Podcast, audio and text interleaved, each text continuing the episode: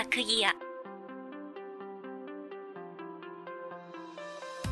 このポッドキャストは、ウェインとミンテクがインディーズ系のボードゲーム、カードゲームをダラダラと紹介していくものです。えー、タクギア第18回は、神道神道。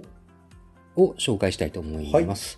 えーっと、このゲームは、あ遊びながら古事記の世界を学ぶ新感覚学習カードゲームということで、えーっと、テーマが、日本書紀じゃねえや、古事記はい。古事記です。ね。で、えっ、と、対象年齢6歳以上。6歳以上？で、うんプレイ人数、プレイ人数じゃねえ。あ、プレイ人数が2人から4人。うんで、プレイ時間が20分というね、インディーズ系のゲームですね。あ、今回ね、インディーズじゃないんですあ、インディーズじゃないの？これ。そうそう。ちょっとニッチなおテーマを持ってきた割には、ちゃんとし、ちゃんと何か流通ししてるっぽいですよ。というのが、これ、友達が誕生日に、のアマゾンで、僕が、あの、うん欲しいものリストに出していたら、うん送って、送ってきたっていう。見られてるんだ、そこ。うん、見られてる。知られ、知られてるんです。製造、プロダクトアーツ合同会社。へえ。監修ゲームデザインが、高し、坂上、坂上隆さん。うん。うん、開発チームが、まあ、もろもろと。イラストももろもろ。グラフィックデザインも、名前か。戦略マネージメント。へえ、そんな人いるんだ。なんか学、一番下にさ、制作協力ってあ、あるじゃん。専門学校名古屋春。ね学入ってんだね校のなんかで作ったのかな、うん。でもまあ一応、先にその、なんだろう、うんこのデザインやら紙質みたいなものをそのお先に触れ、触れさせてもらうと。も最後の方に言うところを。そうそう。これ、あの、いいよね、やっぱり。それなりにちゃんとしてるんだよ。角丸にしてあるし、紙もいいいい手触感りもね、じだし。いいし、紙も分厚い。うんそう。この箱もちゃんとしてるし、イラストもやっぱりそれなりにちゃんとか、してるかうん、プロっぽい。プロっぽい。そらプロだよっていう。プロなのかなプロでしょうね。絵がさ、これ、他にも何か出してるの？かなここのうーん、どうなのかね。会社は。まあ、第一弾なのかもしれないけど。うーん、なるほど、なるほど。ただ、うん、あのータイトルが神道、神の道の神道ですけど、っうん、ていう割に、うん。絵はすごい、なんだろうこれ、アニメチックというあか、今時？今時な、今時のアニメキャラチックなそうイラね。ストになってますね。うん、若い人向けに向作られた感じです。うん。うんですね。なるほど。で、はいどういうゲームなのかという前にですね、はい。今回はね、うんいつもと趣を変えて、はい。これ僕やったことないんですよ。はい。で、まあ、ねウィンさんが持ってきたっていうものなので、インストールしてもらおうかなと。あの、はい今からちょっとワンゲームしてみようかなっていうふうに思ってて、まあ、インストの部分もちょっと収録してみようやと。はいはいはい。で後からなんか間が開きすぎたとことかはカットでカットする。わかりました。やってみましょう。んタクギアはいで、まあまあまあ、えっ、と、ゲームの趣旨は、そもそもどういうものなんですか？えーとね、あの、大元の趣旨はさっきちょっと読んだところにあったように、学習ゲームっていう感じになっていて、古事記、この日本神話っていうものに出てくる神様ってすごいたくさんいるけど、そうね。それ辺が、なんか、えーと、可愛いイラストとかで書かれていて、うん。名前も難しい漢字を使ってなくて全部カタカナで書いてあって、ありがたいね。ありがたい。うんでねまあ、そうそう。その神様のキャラクターの、なんだろう、人となりというか、うんか神となりというか、うん。と、その、なんていうんですか？どんな神様がいて、どんな出来事が、うん。どんな風、どの神様によって起きたのかみたいなことが、軽く、サクッと学べるような感じになってるみたいです。あの、ゲーム自体の中では、うんその、内容には触れられてないんですけあど。これなんとね、解説書っていうのがね、マニュアルとは別についてる。ルールブックとは別にもう一冊、古事記の解説書っていうのがついてて、ほそこの中にう。、うん。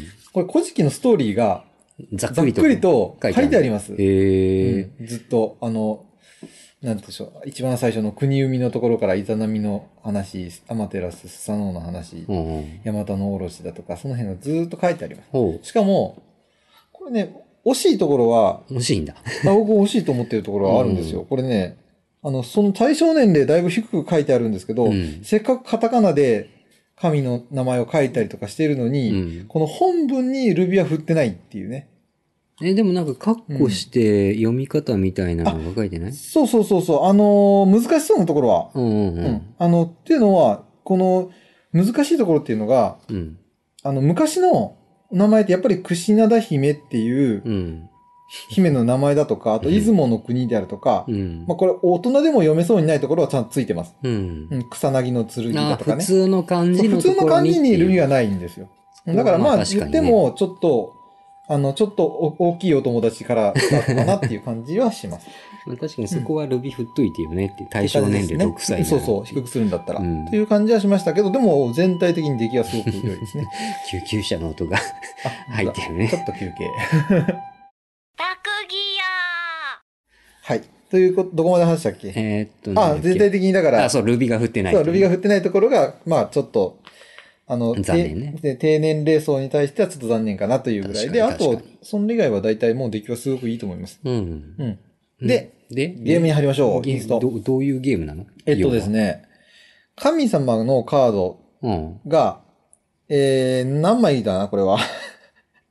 あ、18枚はい。あるらしいですうん。紙カード。うん。これは、あの、同じカードは2枚ありません。全部バラバラのカードほうほうが18枚あるので、うんこの18枚のカードを、うん。えー集めていく。ああ。で、集めていって、最終的に、あのうん役が書かれてるカードがあって、なうんどの神様とどの神様を揃えると、どういう役ができるっていう役。あの、前回さ、ヤオチュウとか、うんグリーン、オールグリーン。あオールグリーンとかやったじゃん。あんな感じで、あの、集めたカードで役を作るみたいなうん。イメージ。麻雀とまではいかないけど、まあ、枚数的には、あの、集めた数だけで作るっていうやつなのでト、ランプみたいなもんだよね。うん、トランプ、トランプでそういうのあった役作ったら。あ、そうだね。ううんん、まあそんな感じかな。っていうので、まあ同じカードはないので、えー、同じカードはないんだけれども、やうん役の中には、うん。あの、同じ神様を使わなきゃいけない役があって、どういうこと？えっ、と、例えば、えっ、とですね、どこ行こうかな。退治っていう役があって、これはヤマタノオロチを退治することになるんですけど、うんそうすると、これは紙カードはヤマタノオロチっていうカードと、うん。スサノオノミコトっていう二つのカードが必要です。で、次に、もう一個あるのは、出雲の国の夫婦。うん。出雲の国の夫婦は、えー、櫛灘姫とスサノオ。うん。これもやっぱりスサノオが出てくるんですよ。出雲の国って大国主じゃないの？そういうわけじゃないんだ。あ、これはね、うん。あのー 古事記を知らんから、勝手なイメージだけど、出雲大社って大国そうです、そうです、主だよねそうです。。あのね、もうちょっと、あ、後の話まで繋がると わかる。ここは、あの、ストーリー読まないとそうだね。わかんないけど、うんまあ、どっちにしてもあるんですよ。うーうん。ん。ちょっとここを詳しくやっても今しょうがないかな。うんと、えっ、と、話ははしょる。でも、要はこの二つの役が、はいはい。同じ神様で成り立っていると。うん。となると、まあ、参加者が2名から4名やってる中で、このかうん紙カードを集めるので、うん。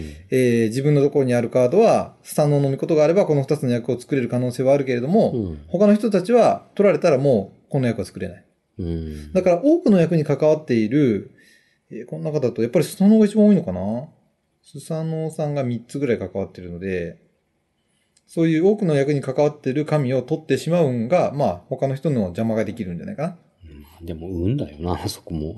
あ、これはね、この紙カードに関しては、そう、この先のルールで分かってくるんですけど、運ではなくて、運じゃないの？そう、えっと、紙カードを初めに1枚、裏側、裏向きで配られます。まあ、手札として。はい、手札として。うん。で、あと、えーお供え物カード、はいくも、くもつカードと漢字で書かれています。うんえっと、これが、手元にうん。4枚配られます。うんで、この紙カードを集めたいんだけど、うん最初に配られた1枚は伏せたままで本人しか見ちゃいけないので、うん他の人たちはそのの、どのカードが残ってるかは1枚だけを除いては、まあ、表見えるとそれはまあ、わかんないよね、一枚だったら。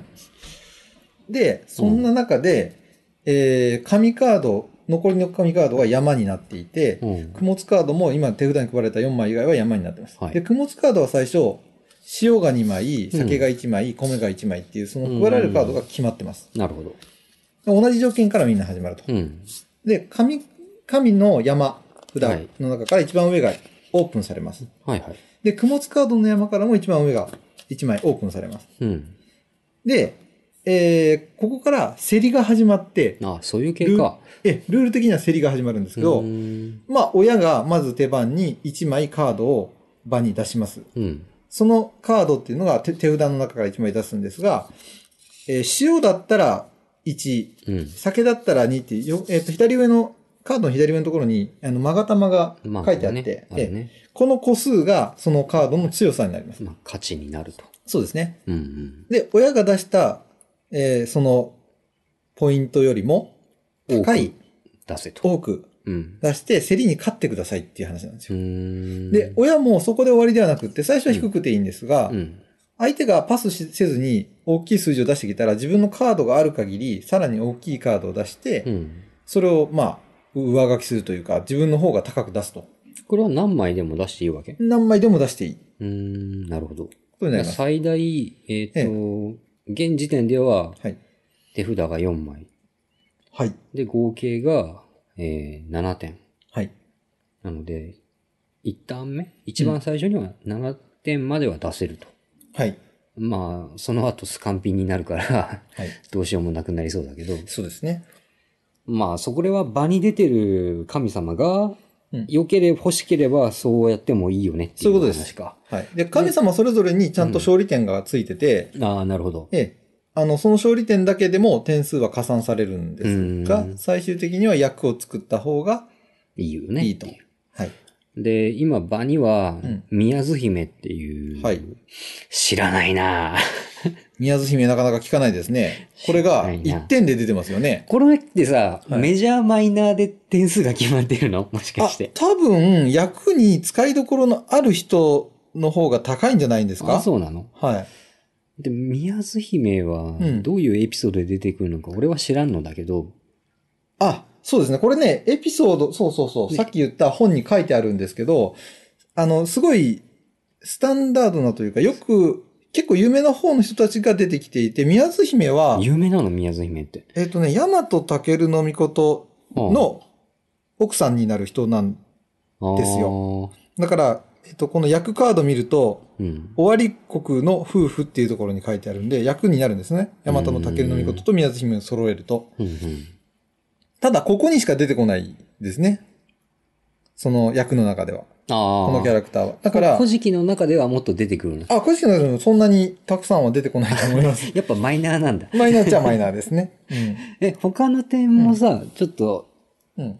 見るマニュアルん見るけど、あ、先にちょっと紙カードちょっと見てみる？点数が高い、一番高いのがヤマタノオロチで8点。まあこれは首が8本だから8点分かりやすい と？こころだけど、うん。で、あとイザナミ、イザナギが7点。はいはいはいこれは超超有名じゃん？超有名どころだね。この二人はうん。で、その次6点がうんアマテラスああ、余ったですね。とつく読み。まあこさっきああ、そうこもね、ですね。ここもまあそうだよね。あれ？ちょっと待って。スサノはスサノスサノスサノが5点だね。あ、スサノだけちょっと低いんだね。で、えーっと、5点台が雨のうずめとスサノ。はいはいはい。まあ、ここもまあ、まあ、有名どころですね。う。うんん、でもスサノ、あ、スサノって、うん。あ、そうなんだ。え、だってアマテラスとつくよみとスサノって兄弟とかじゃなかったっけ？そうそうそう。これが、あの、三騎士って呼ばれてる、うんあの、あの、三柱の尊き、ひひ人？あの、この三、三人が、まあ、一有名どころだよね。で、兄弟か何かだったよね。そうです、そうです。兄な弟。なんでスサノオだけ点が低いんだろうね。あのーなんででしょうね。そう、わかんないですね。あと、まあ、むしろスサノの方が高くていい。あ、同じつくよみの方が低くていいんじゃね？ね、っていう、どちらかというとね、メジャーどころで言うとね、うんそんな気がするけれども。で、まあまあ続きましょう。4点台がスセリビメとあ、はい、竹三日槌の神。竹三日槌、うん。竹三日槌って何だっけ？雷かなんかの人だっけ？竹三日槌あ、うんとね、竹三日槌はね、あれ、なん、何だっけ？竹三日槌。竹三日槌はね、あのーなんかナマズか何かみたいなのに載ってるけど。本当だ。わかんない。まあまあまあいいやう。ん。スリ姫もなんか誰かの。誰かの嫁だよね。スセリ姫は大国主になるんじゃないのかな？だっけ？うん。大国主ですね。で、で、まあ、えっ、と、で、次3点台がうん、櫛灘姫と大国主の神。うん。うん。大国主、もう有名どころなのに、うん。えらい低いな。低いんだね。うーん。で、2点台が、ニニギの御事。知らないなで、右の御事が、あ、そうかそうか。右が入るね。で、もう一人が大和武の御事。はい。大和武は超有名だろう。超有名どころですね。だからやっぱり有名どころかどうかっていうより関係はな、いんだ。役にかん、どれぐらい関わるかもあるのかな。あと1点が、この花咲くや姫。あ、そうですね。で、宮津姫。なるほど。はい。で、あと3枚。これはあれか、三種の神器ってやつか。長玉と同郷はい。えっ、と、や、やさかにの勾玉、はいやさかにの勾玉とやたのやたの鏡草薙の剣はいの計18枚。はい。うんで、これを取り合うと。はい。うんちょっとシャッフルします。メジャーユとかではないんだね。まあ、8点以外は各2枚はい。ということか。配り直します。はい。はーい。で、で、で。で、で、で、はい。えーっと、でそれで、そうか、競りをするのね。あ。で、えっ、と、今、ウィンがはい塩、1点の塩を出したから、でので何枚でも同時に出していいわけで、で、手札が、えっ、と、塩が2枚、米が1枚、酒が1枚。はい。だから、まあ、ここで俺が塩を2枚のものを出しますと。で、2点になりました。はいじゃあ、ウィンさんどうしますか、はい。うーんと、この神様は1、1点なので、うん、大して価値はない。大した価値がないと。もうこれ捨てる必要ねえなと思ったら、ここで、やめです。パスします。で、パスしますと、うん。えー、その、勝った人、俺だね、多く点を。出したはいうん。ミンテクさんがうん、この神様をまずゲットします。ゲット。で、代金として先ほど出した、クモツカードが塩もう使用済みなので、はいはい。終わりますと。うんで、その代わり、負けた側というか、パスした側は、うん。あの、今、出したカードが戻ってきます。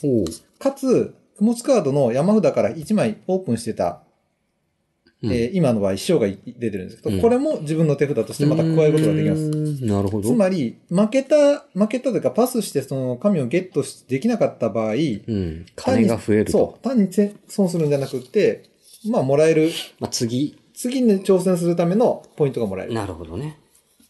資金が増えるというかですね。うん。じゃあ次。そして次の神が開かれ、とイザナギじゃないかも開かれます。うんだからまあ、ここの供物カードの空いた札がう、ん。例えば、稲とか、米？うんうんですね、米とかになってれば、うん。3点なので、そそれに対して紙カードが1点、2点の紙カードが置いてあったら、まあ、むしろ、パスしてもいいなと。さっさとパスしてこれもらってもいいのかな、なる。ただ、パスするにしても、相手により多くのカードを使わせてから、パスした方が、まあゲームとしてはいいよねうんっていうことがあります。まあねうん、使った分だけ捨て札になるので、うん。そういう駆け引きもすると。ういうことですねん。で、ちなみに今出たのは、イザナギが出て7点ですね。うん高得点カードなので、まあ、取りたいですよね。ねで、このカードを出すのは、これってさどっ、ちからだ？なんだ？うん。さっき俺が取ったから俺から出すみたいな感じ？あ、そうですね。勝った人が次の親になります。なるほど、なるほど。はいあ、親とかあんの？このゲーム。あ、親が最初に出す人ですね。うん。ああなるほど最初に出す以外、一応ね、この山札のカードをめくる係っていうか、ああ。そういうのをするのが親っていうことになってる。その程度なのうん、ね。その程度です。うんで、競りの中で最初に出すのが親っていうのが重要なだけで、他なるほどは特にないですね。ああ、そうだね。イザナギ7点は欲しいところだが。じゃあ、はい酒で。じゃあ、だよね。だよね。米出るよね。褒め出ました。はい。3点で。パスかな？こはいこは。じゃあ、私、これをいただきまして、これは捨てられまして、こちらに。で、俺がし今出てた塩と酒がをゲットと。で、これを開けると。で、次に、えー、八坂りの勾玉が出ました。頭か。これ三種の神器に関しては、他の神様のカードと違って、うん左上に数字がない。つまり勝ちね勝ち点がないんです。勝利点がないんですよね。うん。これに関しては、三種の神器だけ特殊なルールがあって、うん。これは手に入れると、うん。えー自分の手番の初めにその効果を使うかどうか選択できます。うん。うん。で、使った場合、このゲームを通じて一度しか使えないんですけど、はいはいでカード一回つ使ったら手手札に置いてる場合ね、横に90度傾けて使用済みを表します。うん。で、それを使えたら、マガタマの場合は、えー、供物の山札の上のからカードを2枚引いて自分の手札に加えることができる。る。無条件にそれをもらえるっていうなるほど。効果がある。うん。あと、ヤタの鏡。うん。これは、えー、供物の山札の中から好きなカードを1枚選んで収穫カードと交換することができます。何収穫カードって？えっ、と、これですね。ああ、場にえっ、出てる。と、場に出ているカード。うん。はいはいはいはい。これはもう中からもう自分で見て。これにしようって変えれるんで、なるほど。うん、次の、まあ、セリーのに自分がパスすればそれを取るとかそういうことができるので、ああ、じゃあ、なんだろう。うんで、場に出てる神様カードの点が低いとか、うん。役が作りにくそうな時にそれを使って、ええーパスするえ。前提で、そうそうそう。そういうことができるね。高いうん。点数、もしくは、その邪魔するうん。意図で低い点に変えるとか。かができるんでしょうね。なるほど、なるほど。うんで、もう一個草草薙の薙は。剣は他のプレイヤー一人を指名して、うんそのプレイヤーの手札からランダムに一台あー2枚取って自分の手札に入れることが奪うのか？そうですね。奪う系のカード。なるほどね。ということです。うんうん。まあ、その機能が使えるので、機能を使いたければ、競り買って自分のものにするのがいいでしょう。うんなるほど。で、出てるのがマガタマと。今、マガタマが出ましたね。2枚か。これは、まあ、私が親なんで、じゃあそうだね。1から始めましょう。はい。うーん。そうだね。じゃあ、3で。パスで。はい。はい。じじゃあ、渡るは捨てられます。あ、そっち捨てるの？あ、違うね。だって俺あそうかごめん俺が、そうだった。俺が買ったから、捨て俺が捨てて、場に出て僕はる、なんだっけ、なんとかカード。収穫カードか。収穫カードあ、違う違う。と、これをこっちで、こっちがこっちで。あ、そうかそうかそうか。わかんなくなってきた。え俺がマガタマをゲットして、はいっていうことね。そうですね。はいはいはい。というのが繰り返されていきます。塩続くはい。なすせりびめ。せせりびめ。うーん、知らねえな。せせりびめ。えー、あ、私か？あ、違う。俺か。はい。まあ俺は残り1枚。これはね、えーっと、これどうなさったらゲーム終了なの？あ、全部。あ、全部取り合ってから？えもう取り合って、全部、これ二人でやると長そうだな。じゃえーっとね、ちょあ、あまあっと待ってね。、ポンポン進むか。うん、そんなに時間はかかんなかったですよ。僕前やった時。えー、僕前も2人でやりました。で最初に、最初からパスってできるのかな？あ、出さないってこと？親は。そうそうそう。それを確認しとこうと思ったんだでも手番では供物を捧げるかパスを行いますって書いてあるから。ああ、できるんだろうね。できるんじゃないうんの、そうだね、そうだね。はい。最初からパスもできると。その場合は、俺は何 ?1 枚でも出せば勝ちってことか。で俺が親だから、はい俺が出すか出さないかっていう話でしょだから、ここは勾玉を使ってお、ここを2枚取って、はいはいはいはい。そうですよね。やったぜってなるわけよ。おとなると、うーん、すせりびめって何？誰？あ、すせりびめは、さっき言った大国主の、あうんー、ペアになるずるいよね。あの、うん。ウィンさん、はい。古事記とか好きでしょ？はい。はい。大体わかりますね、これはね。あの、あの、え神社好きでしょ？え。はい。ついさっきも別のポッドキャストを撮りましたけど、そうでね、すね。あの、神社系ポッドキャストやられてますよね。はいはいやってます、やってます。これね、そうなんですよ。あの、先ほどのその、説明でちょっと言ったかもしれないけど、役のカードっていうのが全員に配られるんですけど、1枚ずうんつ。これは同じカードが配られるんですけど、うん表向きと裏向きがあって、表にすると役が全部書いてあるんですね。そうね。で、もう一個は役名だけが書いてあって、その役が何で成り立ってるかが書かれてないんですよ。うん枚数だけがわかるようになってます。はいはい。で、その、どの神様を集めるとこの役ができるかっていうのを覚えている人は、その裏向きのまま使って、うん。裏向きのまま使うと点数がちょっと高いんです。そうだね。はい。で、表にして、表にした場合は手札にこう、他の人に見えないように手札にするみたいなんですけど、うんその場合は、あの、自分だけが役が分かる状態でプレイができると。うん。どのカードを集めればいいか。その代わり役になった時の点が低いちょっと。点が低いと。つまりこれを覚えていく学習ゲームっていう位置づけってことですね。はい。うんでまあ、今回はちょっとで、、まあ、あれ最初のプレイなんで、ずるいよね。オープンしてれば大丈夫じゃないですか。まあね。で、すせり姫が、あ、大国主。そうです。オープン主ですね。ついな、でも4点か。うーん、パスで。パスで。はい。では、あ、1枚出して、え、ですよね？うん、はい。はい。はい。じゃあ。で、この場合って、こはいの出てるのはもらえるんだよねはいもらえま。す。はい。そういうことですね。次行きます。雨のうずめ。出た。元祖ストリッパ元祖ストリッパー。そうですね。あの、あの、この絵では。服を普通に着てる、あの、女性が描かれてるんですけど、ね古事記ではあの服は脱いで、あの、踊ってたような表記になってましたよね。だよね。うん。そういう話です。はい。じゃあ、私から、私から。はい。いきます。1。うーん。塩。さっきから収穫カード塩ばっかりなんだけど。そうです。ね。塩枚数多いの？やっぱり。塩多いと思いますよ。うんでもさっきだいぶシャッフルしたからそんなに、そんなに出てこないってことはないと思うんだけど、何枚になってんだこれ？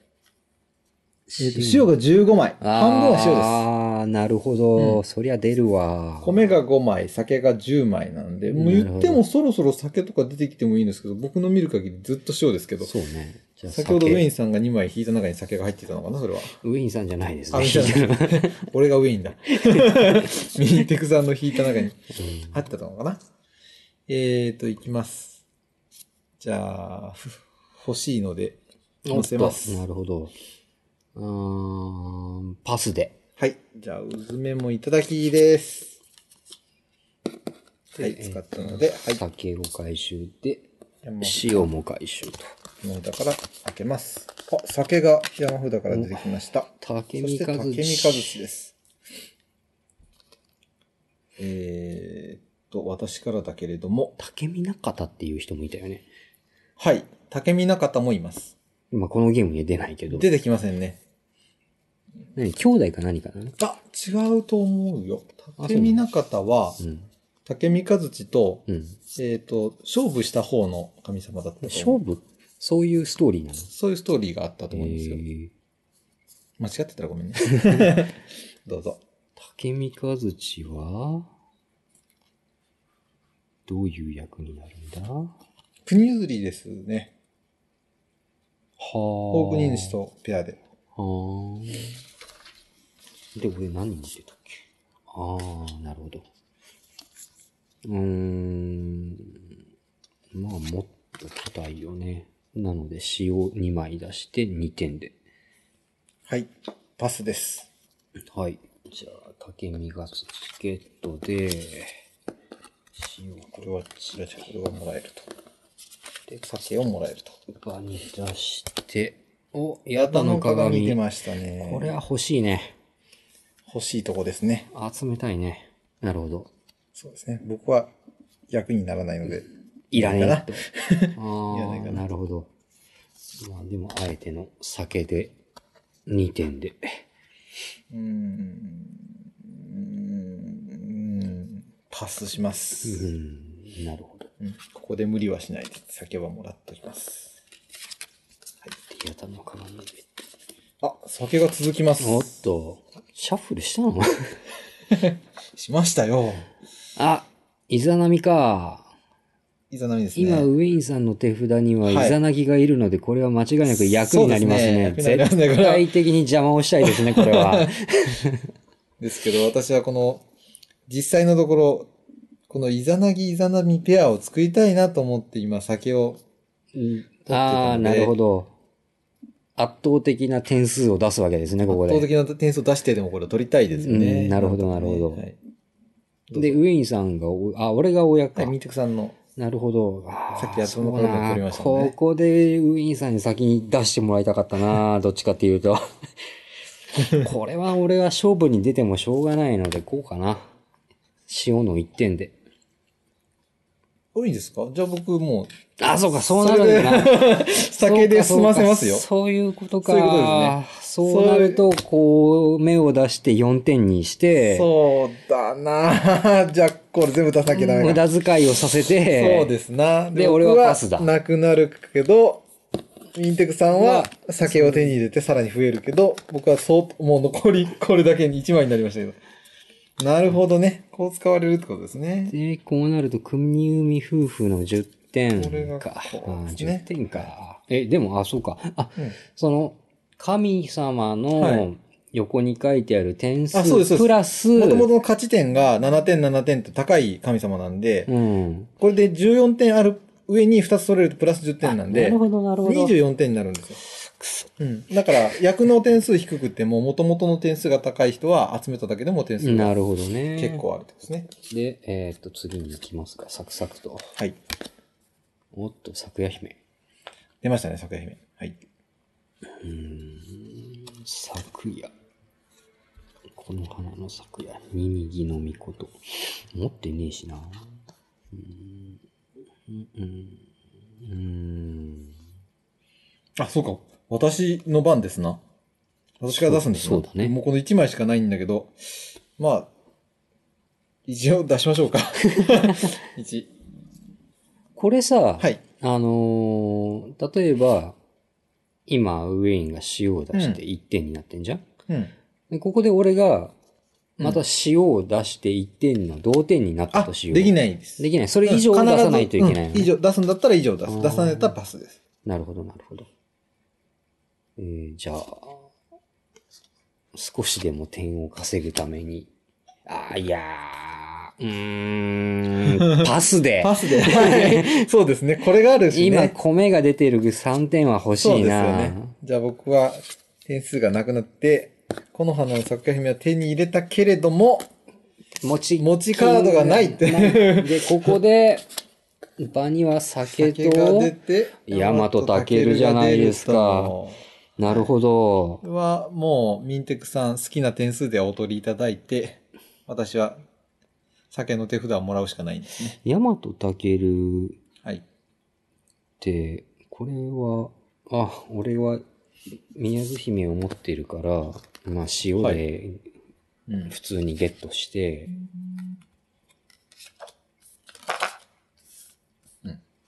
で、えーっと、酒がウーインさんの手に。はい。で、えーっと、場に次のが米と串灘姫。はい。串灘？串灘姫は、あの、佐野か。そうですね。佐野まだ出てねえよな。まあ、ウィンが持ってるという可能性もあるのか。その可能性もありますね。うーん。うーん、そうだなまあ、ウィンさんが今酒しか持っていないというのは分かってるのバレで、ここはあえて酒を出してみます。パス。まあ、その通りですね。パス。イエーイ。なるほどね。そういうことが分かっていたらそれができますね。で、えっ、と、串灘をゲットして、さあ、サクサクいきますよま。すよ。場には塩とはい、つくよみ。読みが出ました。ああ、なるほど。パスかな。え、パスですか？うーんん。えーっと、えーっと、えーっと、えーっと、あれ？アマテラスとスサノオノミコトと、まだ誰も出てい。ないのか？アマテラスもないし、スサノオもいない。俺何持ってたっけ？ああ、そうか。出てないのか。じゃあ、あ、でも6点は、そうなんですよこれ6点なんですよでも、3枚集めるのしんどいだろですね。これ残り紙カードが今見えてるの5枚ぐらいしか、1、2、そうね3、4、うん、5枚ですね、4これ合わせて。この中にこの3人が揃ってるってことだう。な。あと2人いるってことでしょ？そうでしょ可能性があるってことでしう。ょ？まあその裏カード、うんミンテクさんの裏カード見えませんけれども見、させないけど、それ次第ですけど、そうですね。ここは俺はパスだな。なるほど。じゃあ僕は酒で。塩がないので、酒でそうね。買わせていただきます。どうぞ。せっかくの6点なんでもらっておきます。塩はゲットで。まあ、逆に言えば、相手にもこの役は作れなくなったので、そうだそうね。いう妨害する意味でも、まあ、取っとくのはおっと、スサノオが来来た。ましたね。来ましたね。これはウェイン欲しい欲しいっが。ちゃ欲しいけど。米、米しか確かない気がする。バレてる。バレてるよね。確かに。残り1枚ですからね。さっきからやりとり見てれば。うん。さあ。さあ、パスかい？パスをするのかうんい？でも欲しいよね。まあ、残りあんだけの枚数なんで、ここで、ちょっと待ってよ。待てよ。ん？ちょっと待ってよ。ういや、ここで無理する必要ないのかな？さっき、つく読み取ったしな。ほうほうほう。じゃあ、ここはパスかな。パスパスします。じゃあ、俺勇気を持は、ってパス。俺はスサノオさん欲しいので、塩で、塩で購塩入とで取。られた。屈辱。そうか、今でも米出しといて、欲しかったら米以上出せっていう、そうねあれができたのか。そういうのもありだよね。でもなくなる可能性あるもんな、それでな。うんで、次が塩とニニギのあ、ニみことニギ。か。ニニギのみことはなんか俺、役ができそうだった気がするんだが。この花の咲くやいやつ。いや、俺はないのない、か。これなんだよ。ああ、ウィンか。欲しいんだけど、欲欲しいんだけど欲しいんだけど、このカードなんだよ、今。いや、もう一枚欲しいのがあるんだよな。実は。うーん、どうするべきかな。ニニギのみことで揃えるといくらだ？ニニギが10点でし10点ょ。か。うん。咲夜姫が1点で、ニニギが2点で10点。まあ、そうなんですよ。そうね。うーん、そうなんですよ。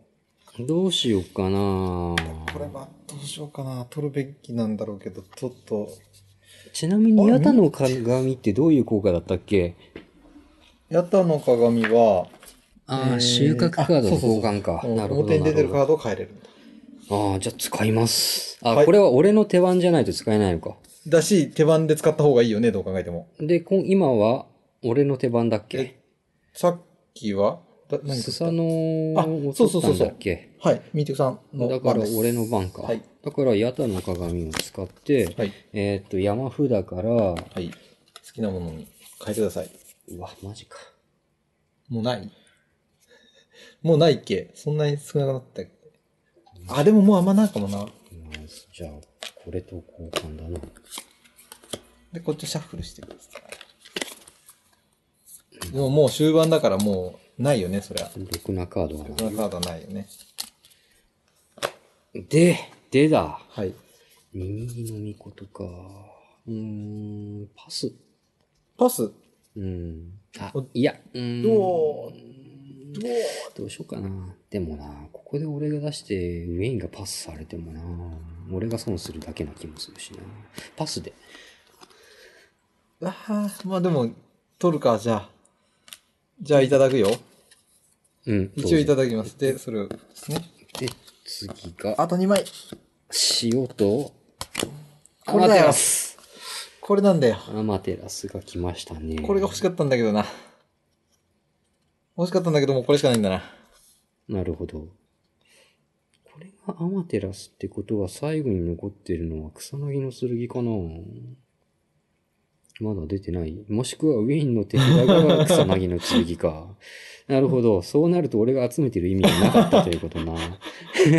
この笑い方からして、もう持ってるだその可ろ。能性がね。ウェインお前草薙の剣持ってるだろ。さあ、どうかな？そっか。あで、今、ウェインが米を出して3点で手札0か。はい。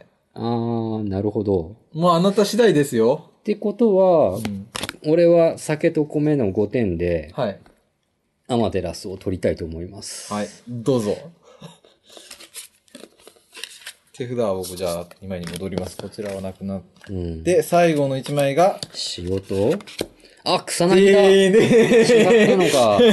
でーんでもそれ欲い。しいの、ウェイン。いや。だから、どうするの？だから、だからさ、今さ、うん。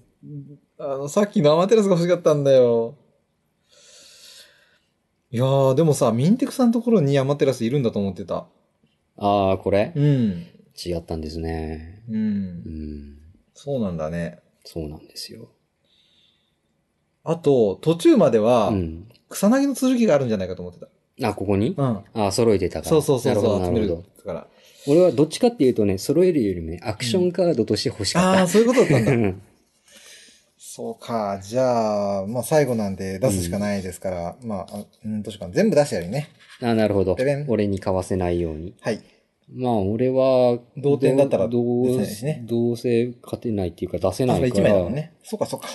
パスで。パスで、僕これをもらって、で、ゲームが終了と。で、でけ得点計算？得点計算です。えっと、僕のは、えまずペアを。そうか。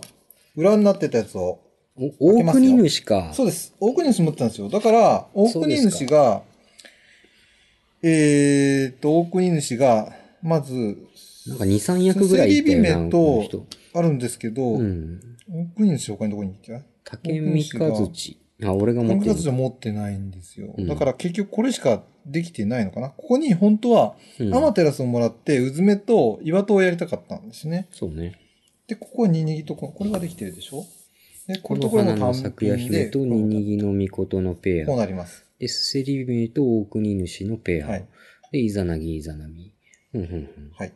ですので、合計をすると、えまず単純に点を計算して、14、21、24、29、あ、ー、35だ35ね。。うん35点プラス、役の点数が10、ん？10点だね。10点、10点、10点。10点、10点、10点。30点。30点。65点。65点です。なるほど。で、俺の手札は、ヤマタノオロチでした。はい。で、えー、っと、なんかいろいろできそうか、た気がする。そうか。最初からじゃあ、大国と、あ、大国、あ、そうか。ヤマタノオロチが言ってたのか。じゃあ、本当はあれ、あそう、スサノオが欲しかったのね。そうだね。だからスサノオは持ってるの持ってるね。そうだね。で、ここで、えーっと、まず俺の手札の点数が9の4の13、14、16、21、27点。はい。ん？違う、29点。うん。で、えーっと、役が、20 29だね。役がなんかいろいろあるな。とりあえず。竹三和地とアマテラスは何もないはい。はず。はいで、クシナダと、うん。えーっと、スサノオ。クシナダとスサノオのペア。はい。ヤマトタケルと宮津姫。はい。スサノオとヤマトノオロチだったかなうん。うんこのペ胎ア児があるね。かな？できてるのが。は終わりの夫婦の10点と、うん。スサノオの、うん。ん出雲の国のうん。夫婦。で、これで10点。はいで、えーっと、あとなんだ、胎児で10点。あ、全部10点だ。同じですね。役点はこっちと30点。じゃあ負けだ。そうだ。ベースの点が負けていくから。なるほど、なるほど。29点だったっけ、今？29点の、あそうからそうか59点、じゃあ、勝ちました。6点差で。うんね。というとこですね。なるほどね。というゲームでした。うーん。はいなるほど。うん。だからルール的にはそんな難しくはない。そうね。ね。一回覚えてしまえば。単純単純。ただね、僕ね、ややっぱ二人でやって思ったのは、うんこれ3人4人になった時って、うん。役かがなかなか役作りにくいよね。集まらないねうんだから役をいかに1個でも？作るか？にかかってくるのかなって気がした。最大4人だったっけ？うん。だから4人でしこの大きいやつを頑張って、点数の大きいやつを頑張って取るよりは、この小さいみんながあまり欲しがらないやつをサクッと集めて、集める。うん、少ない点数でサクッと集めて、役にしてしまうとか、の方がいいのかな。うん手札次第じゃない？最初に配られる神様で作れる役をそうですね。目指すのと、やっぱうんその点の低いのをいかに安く買ってうん。役にするかうんじゃない？でも4人とかだったらねう、ん。結構ばらけちゃうんじゃないの？そうだね。なかなか集まらない気がするね。うん。あの、阻止する側もね、あの、見て、あ、こいつには取らしたくねえとかができるから、うんうんまあ、初めに裏になってるカード次第っていうのもあるかな。あ、ちなみにちなみに、今2人でやったからいいけど、うん。もう3人4人とかになると、うん。例えば、えーっと、競りするじゃん。うん。で、今2人だったから、うん。ウェインが出した、はい。親で出しました。で、それ以上の俺が出します。うん。そしたら、まあ、俺が買って、神様が買います。うん。で、山札っていうか、場にある供物カード？うん。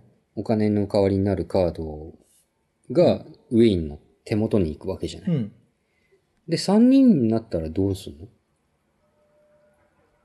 あ、そうだね。あの、残った人ね。そうそうそう。だから、えっとね、勝った人、競りに勝った人がとにかく使ったことになるんだけど、うん残されたプレイヤーは全員、あの、あの、戻ってきます。で、その山札っていうか、うん場に出てるお金のカードは誰が取るの？一番低かった人？それとも場に出るカードは人数分になるの？でもそうすると不公平になるよね、点が。うん。今出している供物カード、あ、パスをすると手札に戻します。でも収穫カードを獲得し、うん。一人のプレイヤーを残してその他の全員がパスをして競りから抜けた時に残されたプレイヤーは競りの勝者となり自分の前に出している供物カードを捨て札にして、神様カードね、祭壇カードっていうのは神様カード。うん。表にしたまま。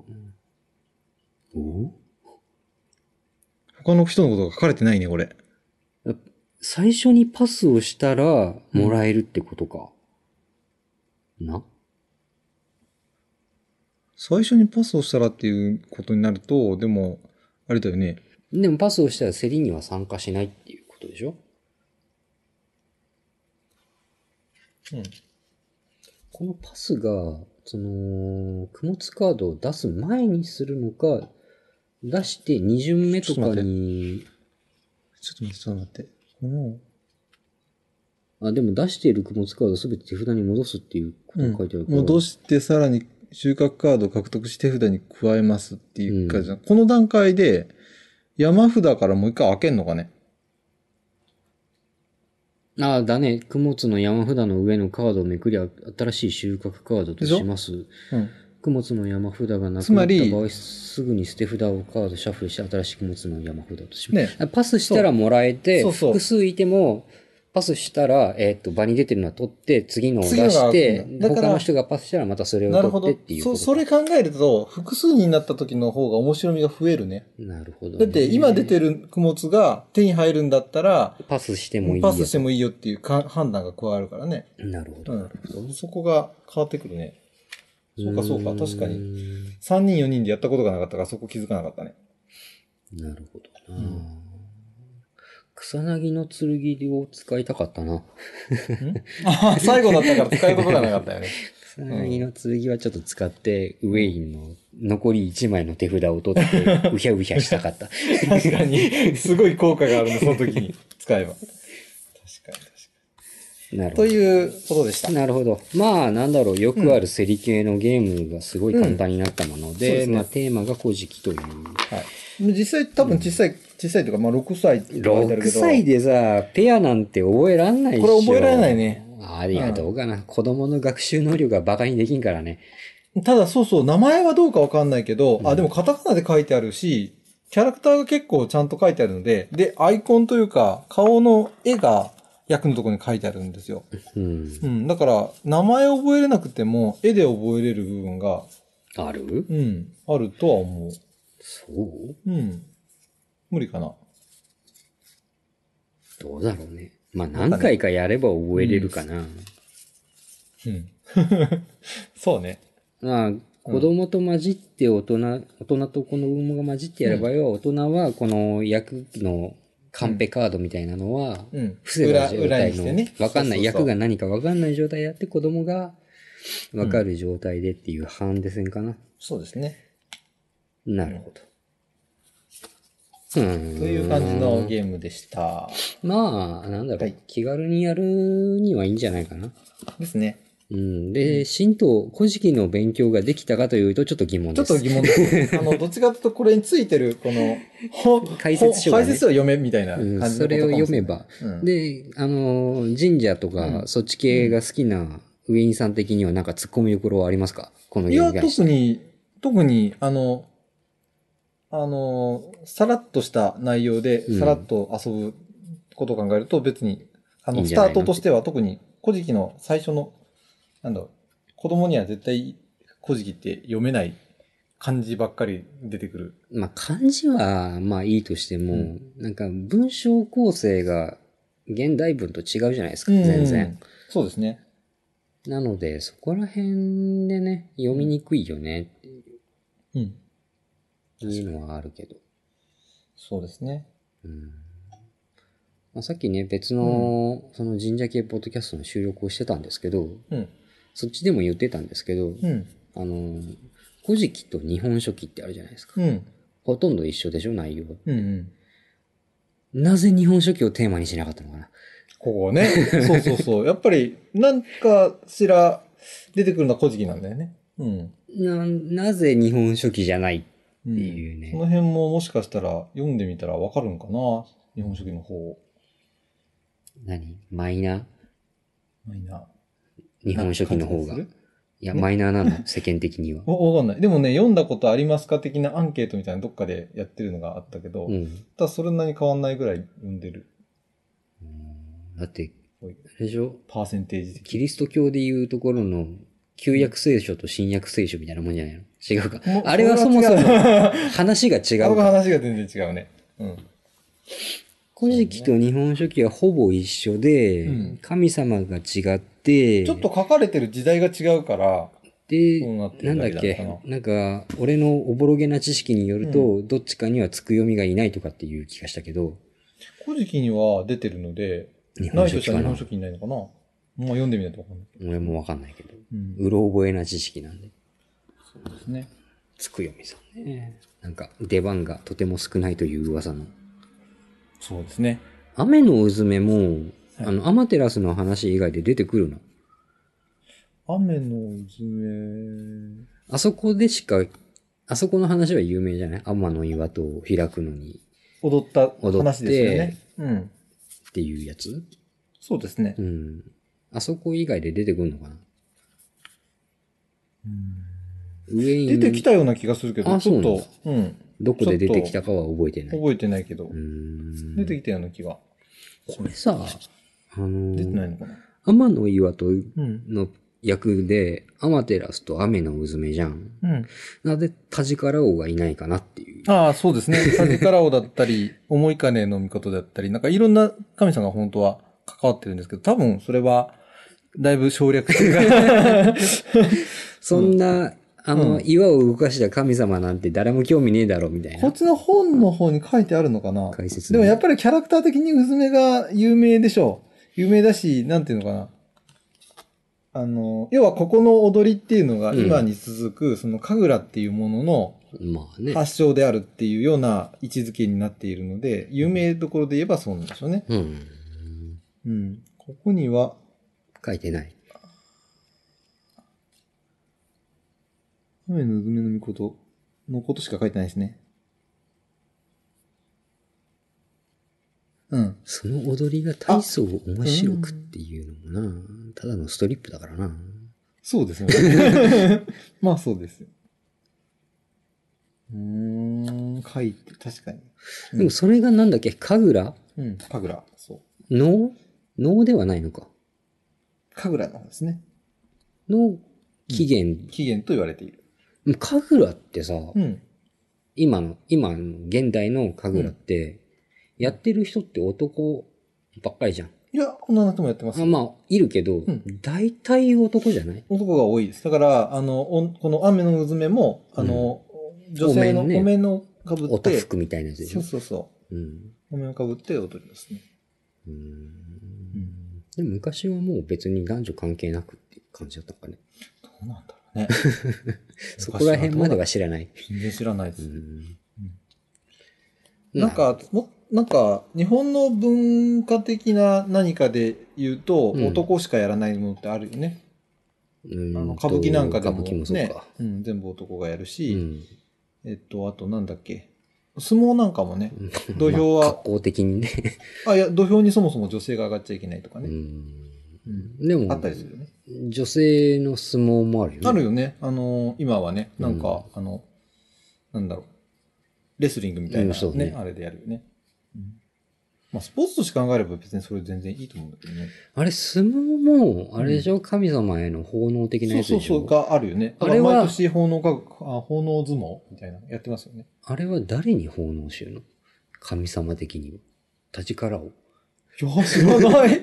でも、あでも立ちからを、いろんな神社でやってるから、立ちからをがが相撲の起源的起源なの？それは知らない。そうなのかな？でも確かにちそういう力のある神様といえば田力をっていうイメージだよね。うだよね。ん。確かに。違ったっけ？まあ、うろ覚えの知識ですから。山田話の半分で。山田のオロチの絵が今、改めて見たら、うん本当に蛇なんだね。まあ、オロチだしね。うん。うん。なんか、あのーなんていうのかな。神楽とかで、あー見慣れてるあれは広島竜だよね。そうそう、広島とかの神楽で見てる、山田のオロチの演演劇っていうか、うん演目では。演目でなんはか、もっと、もっといかつい顔をした角のあるう竜が普。通の竜。うん。でも頭あれ8本ないよね。俺が見たことがあるのはなかったけど。それはね、フルセットで来るとあるんですよ。ああ、あのやっぱ8人ぐらいで動かしてんのあれ。そうですよ。い一本一人で、あの、うん8人来ると全部8体出るんですけど、うんあの、会場の広さとか、ああ、まあね。あとその神楽のやってる人たちが、人数的な人数的に移動しなきゃいけないじゃん。そこまで予。算的な話。そうそうそう。予算だったり、その人、実際に神楽のその人たちがその日に何人集まれるかとか、うん。そういうのも含めて考えて、あとあれだよね、その、調整してる。神楽団の持ってる竜の首が8つあるかどうかってことでそれもあるかもしれないですね。だ、だいたい8つ揃えようと思ったらね、8つ作らなきゃいけないからね。もうあれも安くないでしょ。安くないでしょう。衣装とかも派手だもんね。うん。っていうか、広島ではまあよく神楽うん。に触れる機会は多いけど、多いねほ他の県外ってどうなの？あんましね、さい、その、そもそも神楽を知らないっていう。知らないって人結構いるね。神楽自体の文化は何？西日本の方が盛んとかそういうわけではなくて？いや、実際西に日本西の方が、多い西というか、うん、うん多い多い。あのー九州うん。がまず多いでしょ。うん。で、中国地方も多いでしょ。そうねまあ、出雲をはじめとした、そうんの辺の。まあ山陰、山陽。うんうんどっちも多い、その辺は多いけど、うん東の方に行くとちょっと少ないみたい。でもないわけではないみたいだけどへね。ーだから、大阪より向こう？の人たちとそういう話が出ても、は？っていう。は？え、じ、神楽って何ぐらいの？何それぐらいの？まあ、関東の方では、あ、まあ関東と比べちゃいけないのかな。うん。広島では能と歌舞伎に触れる機会があ、逆にない。逆にない。そうそうそうそう。やってるところが、ない,、もんね。ほぼないもんね。うんあの、歌舞伎座だっけ？東京で言うと。歌舞伎、歌舞伎、うん歌舞歌舞なんて言うんだ？伎とか能とかなんうん、か、あるよね。よ、なんとかやみたいな。うん。ああいうの触れることがないよね。ああいう、何、うん。ああいうの見れる施設がうん、ない。ないじゃん。ないよね。うん。なくはないけど、そのたまに来てうん見ることはできるけうんど、それなんかもうイベントの。常にやってるっていうそうそうそうそう。イベントのホールみたいなところで、うん特別にそういう形にしてっていうよね。そうね。なんか巡業でやってきました的な。うん。うん常設で置いてる感じじゃないよね。ないね。ないない。広島にはあるからね、神楽が常設でみたいな。神楽は、神楽は逆に場所を選ばずに一応こんぐらい広さあればできるよみたいな感じで来るから。うんまあ、あの、うん。神社でやってる祭うんり、。秋祭りとか、うん。すあの、年越しうん。大体やあたりるね。で、まあ、どっかしらでやってるからね、うん神楽は。もう、今ちょっとシーズンオフだけど、ね、な年末とかね、うん秋、秋、夏もあるし、夏、秋、冬あたりは、もうしょっちゅう毎週のようにどっかでやってるね。うーん。その辺の文化の違いか。かもしれない。なんでだろうね。うん。なんだろうね。でもやっぱり、古事記の舞台が西日本だからじゃないかな。あ、そうなの？東日本ってほぼ出ないの？ほぼ出ないですね。うーん。ほぼ出ない。まあ、後の方は出てきますけど、そうんの最初の方の神様の話とかって、でも西なんだ。西でしょうね。九州、あの、神様が降りてきたところってが九州だし、その、そのなんだっけ。出雲の国とかって結局山陰。まあ、島ね。島根じゃない。うん。が中心じゃない。で、イザナミ、イザナミのお墓って、あの、広島の、そう。ある広島の、広島のというか、広島と島根の県境近くの比婆山ってあるじゃん。ヒバゴンが出るとこそうそう、比婆山。あそこにあるの？あそこの中にあるって言われてますよ。言われてるの一応、僕行ったことありますけど。行ったことあるんですけど、その時はね、あんまり、そんなに興味のない時に行ってて。え、いつから興味を持ったのよ？最近なの？のいや、あの、神社だけで言うと、うんもうかなり昔からえ興味は。でも、それでも、えうん イザナギ、いえ？イイザザナギ？ナギイザナミとか古事記とかの話までは興味がなはかった。興味なかった。単に神社を見ていた。うんで、だんだん何の神様だろうとか気になってくるじゃなうんい。そういうの知識をつけ始めたのは結構ここ数年なのであ、、そうなんだ。うん。それより前は本当に単に神社、どっかに行くと神社を見てうん回るっていうだけの趣味をしてた。うんで、最近写真を撮ったりもするようになったっていう。あ それまでは本当にただ、ただ見て、眺めてただけだったのあ、観で、光ついでに。まあ、観光ついでに人が行かないような神社になぜか行ってあマイナーなとこね。うん、いうだけだったので。うん。で、今度行けばいいじこの時は、だから、俺も二十歳、二十歳過ぎぐらいだから、ゃん。何が？その、比婆山行ったの。うん。うん。だからもうに、十、今僕39ですからね。言っちゃった。あ、これ、あれだったかな。永遠の18歳だった それは無理だ。それは無理だわ。うん。ぐらいだったので、うん。もう20代前半の頃だったんで、まだ。うんほんと何年も、もう十何年前そうなんだ。ですよ。えにえ行ったんですよ。お墓に。お墓の辺に。おかお墓に行ったんだけど、その時はどうでもよかったから、そう、イザナミのお。墓だよって。イザナミは、ふーんうん。へえ、イザナミは知ってるけど、名前だけみたいな。イザナミの墓はあるけど、イザナギはないの？イザナギはそこじゃないけど、どこにあるのか知らないです。うん。僕が行ったことあるのはそのイザナミだ。なるほど。うん。え、イザナミが死んだってどこで死んだの？わかんない。あその、古事記上うのん話の流れで、死ぬ描写ってどっかであったわけでしょ、あるある。それはでも、あ、あ地上じゃないじゃない？あの、根の国だっけ、うん根の国じゃなくてなあのんだっけ、高間ヶ原のどこかでしょ？あれお、そらくあの、俺は、俺が知ってるのは、あの、黄泉の国でうん。メンヘラになってる、ああ、それはもう黄泉の国行ってからの話だから。イザナミさんのとこまでしか知らないんだけあど、あその後からなんかあるの？いや、ないない。そ、そこで、終わり？終わりだから、そこからあもう出てこないから。あーうん。あの、おお墓は多分その、読みに行く前の話でしょ？あのー、あれだってあれ、日のか土を産んだで時に燃え尽きたんでしょ？そう、死ぬんだから、うん。うん。そ、そこ、その後じゃない。め、あの読みの国埋葬されるんでしょ？そこがどこかっていう話だと思うんだけど。うん。わかそ、その、どの段階で、その、比婆山が出てきたのかはわかんない。まあ、どっちにしてもどっか何かとこじつけて、ここだよって言ってるだけだろうから。まあまあね、うんその根拠があっイザナミのそうそう、てイ、ザナミのお墓自体も、実は説はいくつかあっておう、複数箇所あるみたい。そのうちの一つがある。うんていうことみたいですよ桃太郎みたいなもんか。桃太郎ね、桃太郎もまた、ねいいろいろあるでしょ？いろいろあるよ舞台の舞説が。そうそうそうそう、全然違う話とか出てくるからね。うんあの、桃太郎もね、調べてたら結構面白いですよ。あ、そうなの？うん、岡山出身なので、ああ、そうか。地元の、もういかに岡山で桃太郎の話が勝手に作られているかっていう感じがすごく伝わってくるので、あーまあどっちかというとなんか僕の感覚ではもう完全に、うん。あの、観光のために、ああ、でっち上げだ。でっち上げられている桃太郎伝説は。桃が取れるから、みたいな、そこからのこじつけで。じゃないかなう。うん。そういう感じがしますよね。うんまあ、というそんな、ことです。そんな感じで。はい そろそろ締めますか。そうですね。結構長いこと喋ったよ。かな？でも、多分プレイしてる部分、だいぶカットがあーそうねあの今回はね。インストをしてるところから、うん。まあ今までもインストっちゃインストか。そうか。うんでもざっくりとした説明で、そう本当にウェインが俺にうん教えて、で、俺がゲームをするっていうところは、ゲームをするっていうのは初めての心そうだね。今までは一応やった後に振り返りながらだったからね。そうそうそうまあ、まあ、これがいいのか悪いのかは置いといて、後で聞いてみてから考えうんるかな。これはもういらなかったなって思ったらガッツリカットしてるから。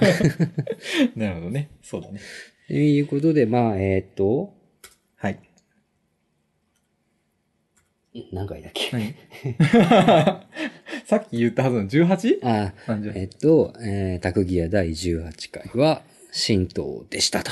はい。ありがとうございましたあり。がとうございました。で、次回は何をしようかな？次回まだネタがないよね。ネタがないんだよ。そろそろなんか買わないとね、また。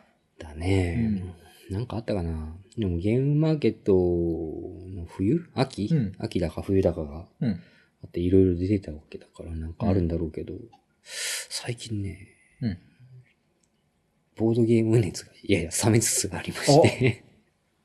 別に興味がなくなったっていうわけではないんだけど、うんなんだろうね。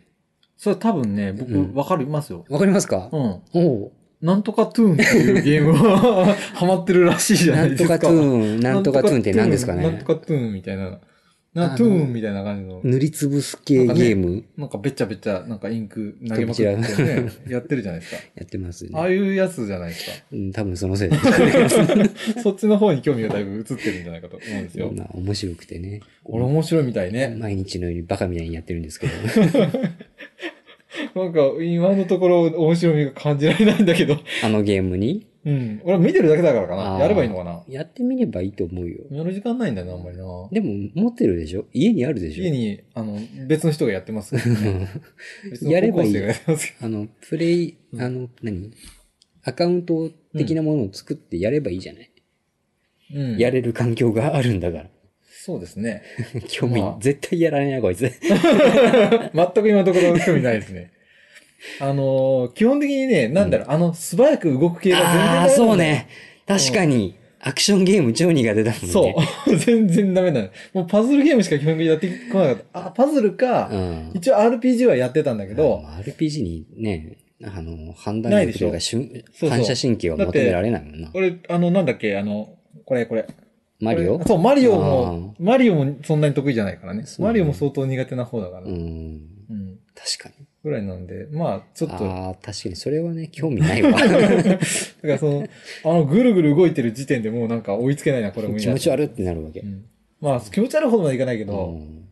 うん。なんかあの、なんだっけ、えっとね、マリオカートとかは、うん得意じゃないけど、まあできるんだよ。レースゲーム。うん。なんか面白みはわかる。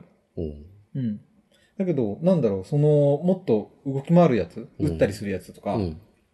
あ、戦闘ものもそうだけど、うん。なんだろうあ、シューティングとかダメだ。じゃあ。シューティング、いや、シューティングはね、うん。あの、なんだっけ、あの、グラディウスうん。とかはやってた。うん。あれってパズル要素強いでしょどうかあのね、敵がうん弾を撃つタイミングとか、うん撃ってくる方向とかって必ず同じなのよ。同じ位置にいれば。まあねうん。時期にだから、ここに行ければだ。大丈夫とか、ここにいれば大丈夫みたいなポイントがあって、うんうんそこにさ、いかに効率よくそれを動かすかになってくるのよ。イカも一緒だよ。そうかな そうかな相手はうん、床を床を塗るか、うん。あの、自分を殺しにかかってくるかのうん、どっちかだから、うん。じゃあ止まってたら撃ってくるよね。うん。いや、だけど、その、例えばグラディウスの一面だったら、うん。必ず、もうこういう動きをすればいいっていうのをきっちりそれをこなせばいける。まあ、覚え系だからね。あの、昔さ、あのーゲームウォッチの頃のうん。ドンキーコングはいはい。があったの。うん。あれ俺めっちゃうまかったのよ。あのーなんていうの？同じ、ドンキードンキーコングがこう、樽落としてくんじゃん。ドンキーコングのゲームウォッチってうん何種類かあったかと思うけど、あの、パカって2画面のやつ。そうそうそう、パカって画面なんですよ。オレンジ色のね。うんそうそう、テレッテレッテレッテレみたいなのがするんわかるよ。わかるよ。うんわかるよって言言ってる時点で俺の年代もバレるけど。その、そのゲームがうんめっちゃ得意だったから、あれもう本当にね、タイミング次第で、あの、押す押すタイミング、上に上がるタイミングとかだけ合わせれば、うん。すげえ早くいけるのね。ううんん。落ちてくるスピードとかもずっと一定だから。じゃあ、オクトパスとかも、何オクトパスって？あのー、タコうん。が、えーっと、右端の上か下かどっちかにいて、うん。で、動かすキャラクターが船の上にいて、うん潜水服着て潜って、タコの目の前ぐらいにあるうん。宝を取ってうん船に帰ってくるっていうのを繰り返すゲーム。あ、それやったことない。で、タコが足使って、こう足を伸ばしてくるから、うんそれに触れたらアウトみたい初代のファミコン？な。うんゲームウォッチ。あ、ゲームウォッチ、うんいや、全然しやったことない、それ。あ、そう。まあ結局はまあそんな感じの 似たようなゲームだけど。うん多分やったらできたのかもしれない。うちにあったのがそれ、それだけだったから、あの、多分ね。Wii 持ってたよね。うん。